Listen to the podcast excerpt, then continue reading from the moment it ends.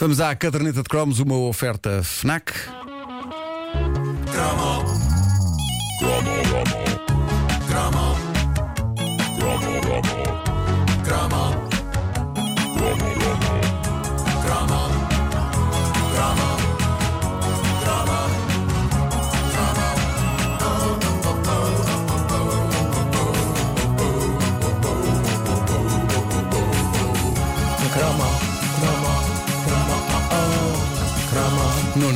O Vasco há bocadinho ainda tu não tinha, não tinha chegado, estava aqui a comentar que tu estavas com algumas dúvidas sobre a abordagem a esta nova caderneta de anos 90. Sim, sim, sim. Mas sim. estão desfeitas essas dúvidas ao fim de uma Estão, semana. estão desfeitas porque também tenho tido a colaboração de- dos nossos ouvintes eh, que me têm ajudado nesta demanda, como é o caso deste episódio de hoje, que é sobre matutazos. Os Tazos, não é? Para- Ou para- Tazos. ou Tazos. Ou Tazos. Em 1995, 94, 95, o sentido da vida vinha dentro de pacotes de aperitivos. A marca era a lendária Matutano, responsável por lendas salgadas e gostosamente ricas em gordura, tal como as clássicas batatas fritas, as Ruffles, mas também mitos estaladiços do calibre de uns Cheetos, de uns fritos, ou dos que para mim tinham o nome mais fixe de todos, que eram os 3D. Lembram-se dos 3D? Lembro, sim, senhor. Os 3D chamavam-se assim porque tinham a dimensão acrescida de serem em forma de cones. E também porque, convenhamos, depois de cheetos e fritos, conitos não soava bem.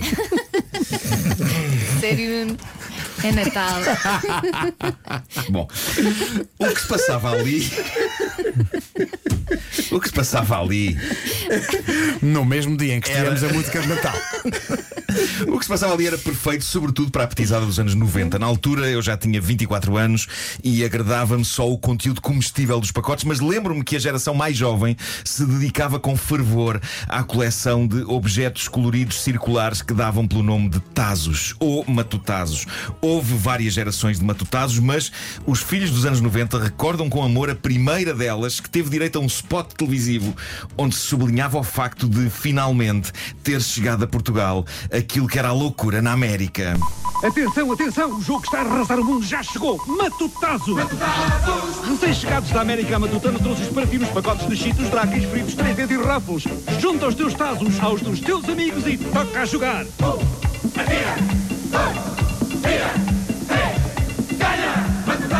E os vilares já são teus!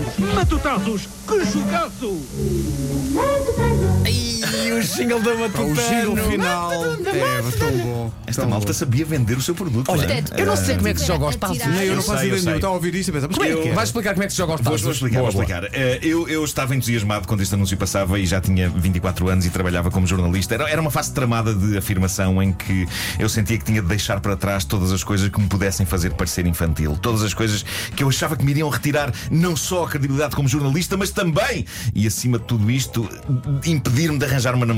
Eh, Tazos, Tazos entrava definitivamente para essa categoria para um rapaz de 24 anos. É, é impossível um homem de 24 anos colecionar Tazos e ter uma relação com outro ser humano. Pelo menos com outro ser humano de carne e osso. Era possível colecionar Tazos e ter relações com seres humanos imaginários. Mas eu tinha deixado definitivamente para trás os seres humanos imaginários. E por isso acabei por genubar os Tazos. Eu genubei, genubei os Tazos.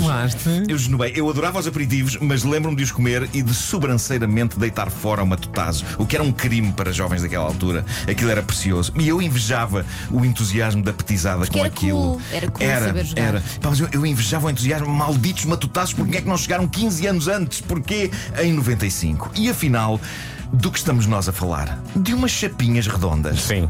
É isto, basicamente. Na prática não há muito mais a dizer. Os tazos eram uma chapa metida no meio de batatas e aperitivos. Eu já nem me lembro bem de que material é que era feito. Era que era plástico. plástico. Era um Era plástico, era, plástico. uma espécie de um plástico. E... Vinha dentro de um papel cheio de gordura por causa das batatas. Claro, claro que sim. E era ilustrado inicialmente com uma personagem dos Looney Tunes. Mas os miúdos e miúdas de 1994-95 olharam para aquilo como a melhor coisa da história da humanidade, porque aquilo podiam ser umas chapas redondas, mas traziam um ritual, umas regras e até uma vistosa caderneta que era uma espécie de um dossiê com umas bolsinhas de plástico. Era uma caderneta tão vistosa que, todos estes anos depois, atenção, há malta a vendê-la completa no OLX por valores que chegam aos 500 euros. Ui, 500 Está bem, euros mas é há malta a vender, mas há malta a comprar.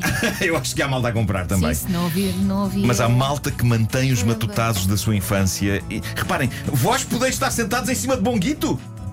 Bonguito. Olha, não há nenhum bom guito aqui em baixo de mim, deixa-me só. Não. Bom, portanto o que acontecia era uma pessoa ia cole- ia colecionando os tazos e depois na escola duelos épicos aconteciam em que se empilhavam tazos, uma pessoa lançava o seu tazo com habilidade contra a pilha de tazos e depois aqueles que ficassem virados para Eram cima para eram, pessoa. eram para essa pessoa. Ok. Ok. Era assim que se conquistavam tazos e era assim que se ia a chorar para casa também.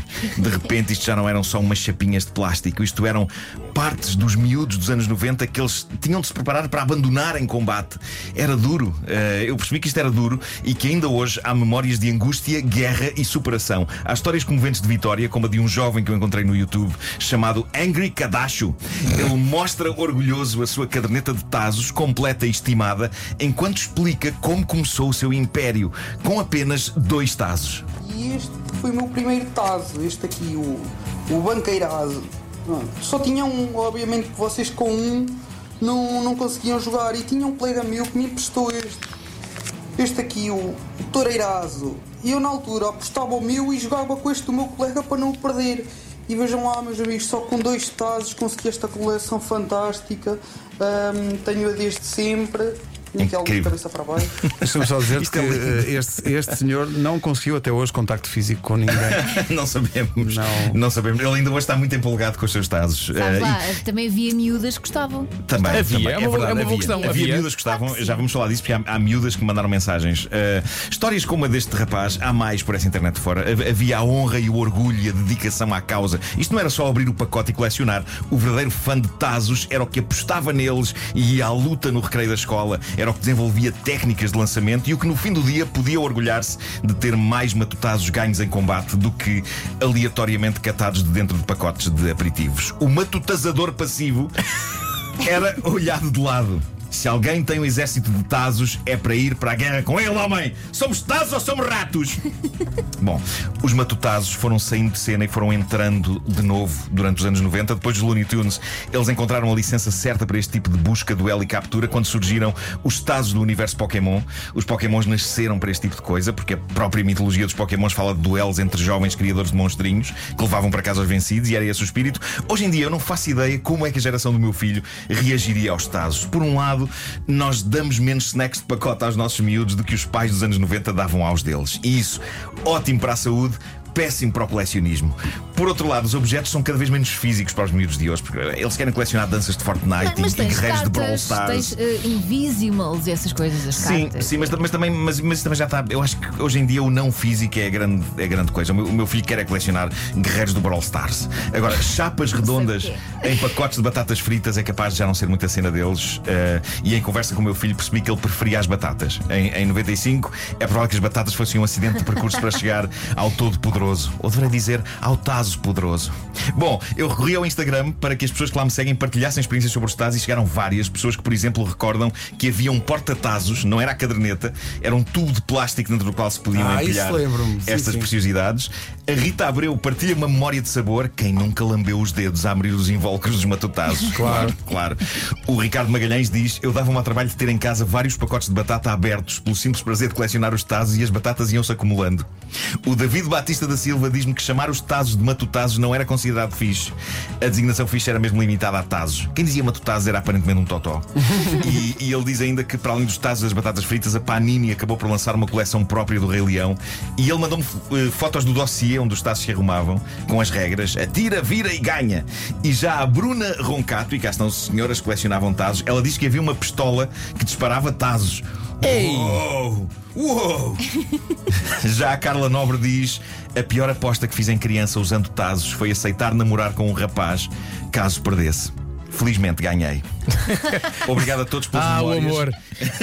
Para mim, a grande história para terminar sobre Tazos vem do Bruno Leitão que me escreveu o seguinte: esta é daquelas que pede silêncio. Esta tem que dizer: Havia um miúdo no meu bairro que gravava pornografia à noite e depois cobrava-nos matutazos para podermos ir à casa dele ver durante a tarde. Diz ele. Ele tinha a coleção toda sem ter comprado um único pacote de batatas. Lá está. Isto é um jovem empreendedor. A parte mais inquietante desta mensagem é a última frase, porque o Bruno diz: Tínhamos uns 8, 9 anos. 8, 9 8, 8, 9. 8, 9 Isso é anos e andavam a ver bom. pornografia. Eu queria ver a abelha maia. Com 8, 9 Jovens anos. negociantes de pornografia com 8, 9 Eles anos. se calhar haviam a abelha maia, mas era outra versão. Ah, Sabes o que é que é Se calhar vem daí a música. É O isso. meu filho tem 8 vai fazer 9. O meu tem 10. Eu não consigo imaginar. Não, O que é que ele já sabe? Não, não, não, não. que é que ele já sabe? ser. Eu recuso-me. Os filhos da Elsa a partir de hoje nunca mais vão comer batatas fritas. A caderneta de cromos foi uma oferta FNAC onde se chega primeiro a todas as novidades. Havia uma pistola de Tazos, não é? Havia. Mas devia haver uma bazuca de Tazos. Uma, ta uma tazuca.